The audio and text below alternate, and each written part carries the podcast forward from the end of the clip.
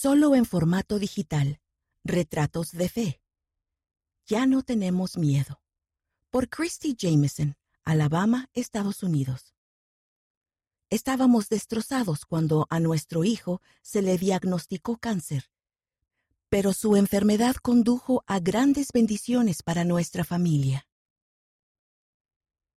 Me crié en la Iglesia de Jesucristo de los Santos de los Últimos Días, pero dejé de asistir a la iglesia cuando era adolescente después de que mi familia se mudara de Alabama. Más tarde, me mudé a California, donde trabajé y estudié. Allí conocí a Patrick.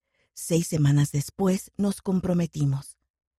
Al casarnos y comenzar a tener a nuestros hijos, comprendimos que era esencial que entendieran la importancia de la fe y la religión. Queríamos que eso fuera parte de nuestra familia. Nos convertimos en lo que llamamos feligreses de vacaciones y visitamos muchas iglesias. Probamos esta por aquí y la otra por allá, pero nunca nos sentíamos bien. En 2012 viajamos a Alabama para volver a conectarme con los miembros de mi familia. Nos enamoramos de la zona donde vivía cuando era niña, así que nos mudamos allí en 2014. Compramos algunas tierras y animales y comenzamos a cultivar y vender productos. ¿Por qué no he sido bautizado? Una mañana nuestro hijo de siete años, Jesse, entró en nuestra habitación con una Biblia ilustrada para niños. Mamá, mira esta lámina de Jesús, dijo. Se está bautizando. ¿Por qué no he sido bautizado?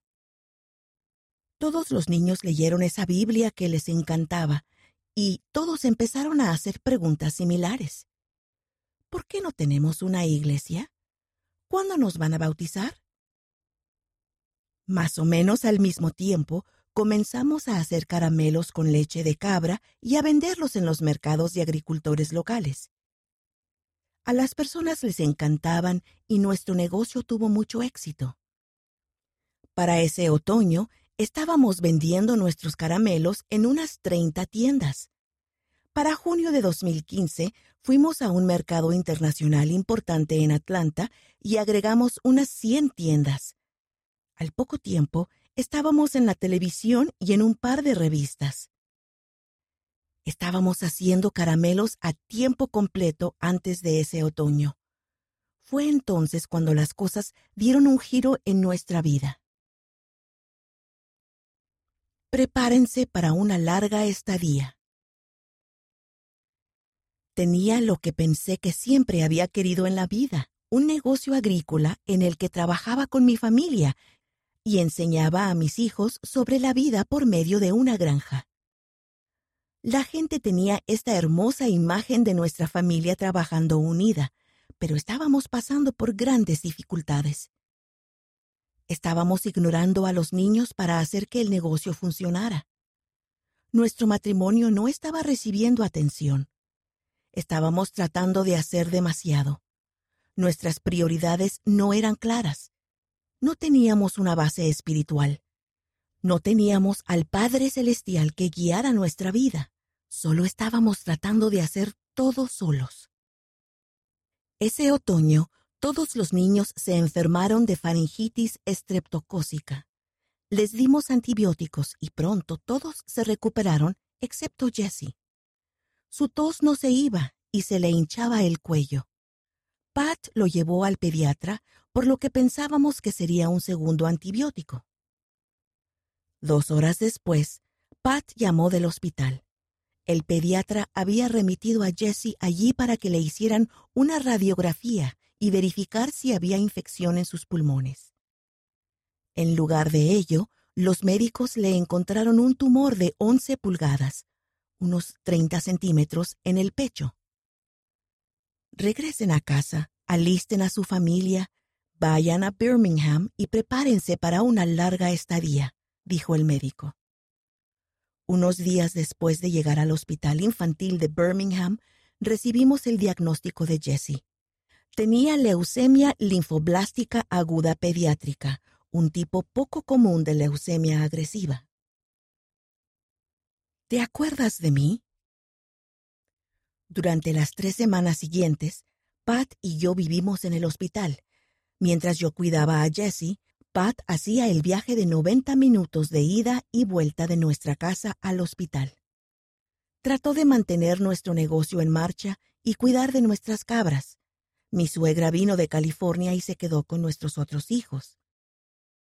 El tumor de Jessie había comenzado a cerrarle las vías respiratorias, pero se redujo después de seis semanas de quimioterapia.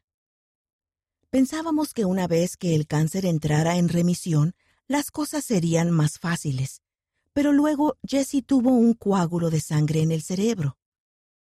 Después de que los médicos lo trataron, contrajo neumonía fúngica. Estuvo entrando y saliendo del hospital siete veces durante los siguientes meses. En diciembre de 2015, mientras Jessie estaba nuevamente en el hospital, comencé a leer el libro de Mormón. Pensé, dejé de ir a la iglesia y solo quiero descartarla como he descartado todas las demás iglesias. Pero de inmediato tuve una fuerte impresión, una paz plena. El libro me habló. Ni siquiera tuve que orar para saber que era verdad. Desde el principio supe en mi corazón que era verdadero. Leía durante horas sentada en esa habitación del hospital. Un día, Jessie tuvo fiebre muy alta que continuó por diez días. La fiebre no cedía y los médicos decidieron que debían hacer una biopsia de médula ósea para ver si la leucemia había regresado. Recuerdo que estaba acostada en el suelo del hospital. Había tocado fondo. En ese momento decidí llamar a Elaine O'Born, una miembro de nuestro barrio de cuando yo era niña en Alabama. La hija de la hermana O'Born había sido mi mejor amiga aunque no había hablado con la familia O'Born durante 20 años, no podía dejar de pensar en Elaine. La busqué en Facebook y allí desde el suelo del hospital la llamé. ¿Te acuerdas de mí? le pregunté. Los ángeles vienen por nosotros. Después de explicar lo que estaba pasando en nuestra familia, le dije a la hermana O'Born, no sé lo que necesito, pero necesito algo. No estoy activa en la iglesia. Ni siquiera tenemos una iglesia, pero sigo pensando en ustedes. Por favor, ¿puedes ayudarme? Podemos comenzar por darles una bendición a ti y a Jessie, dijo ella. Dijo que su esposo Lynn iría al hospital esa noche. Después de la llamada le dije a Pat, sé que no eres miembro de la iglesia, pero ¿podemos pedir a algunos hombres que vengan a darle una bendición a Jessie? Lo que sea necesario para que se sienta mejor, dijo. Esa noche llegó el hermano O'Born con dos misioneros de tiempo completo, todos vestidos con ropa blanca de protección médica porque Jesse estaba muy enfermo. Los ángeles vienen por nosotros, recuerdo haber pensado al abrir la puerta. Le dieron una bendición a Jesse, Luego el hermano O'Born hizo que todos los niños formaran una fila y les dio una bendición a cada uno de ellos. Luego él me dio una bendición. Después le dio una bendición a Pat. Esa fue una de las primeras experiencias en las que todos sentimos el Espíritu. Fue algo impactante. Al día siguiente, a Jesse le bajó la fiebre. Tan pronto como fue dado de alta del hospital, comenzamos a asistir a la iglesia la encontramos. En febrero de 2016, los misioneros de tiempo completo comenzaron a visitarnos. Al principio, Pat pensó que venían a ayudar en la granja. Cuando aceptamos una invitación para que nos enseñaran, pensó que las lecciones serían solo para los niños. Mientras los misioneros se preparaban para enseñarnos su primera lección, Pat salió a trabajar en el tractor. Después de unos 20 minutos, me di cuenta de que ellos, dos hermanas y dos élderes, estaban desanimados. En ese momento sentí que debía buscar a Pat y pedirle que fuera a escucharlos por unos minutos. Más tarde, los misioneros me dijeron que habían estado orando para que yo hiciera eso. Ellos sabían que Pat necesitaba escuchar lo que estaban enseñando. Después de que los misioneros nos enseñaron durante varias semanas, Jesse, Bo y Frank querían bautizarse.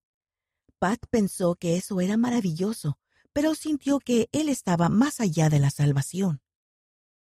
Eso fue antes de conocer a Vaughn y a Glenda Memory y escuchar al elder Dieter F. Uchtdorf del Quórum de los Doce Apóstoles hablar durante la conferencia general.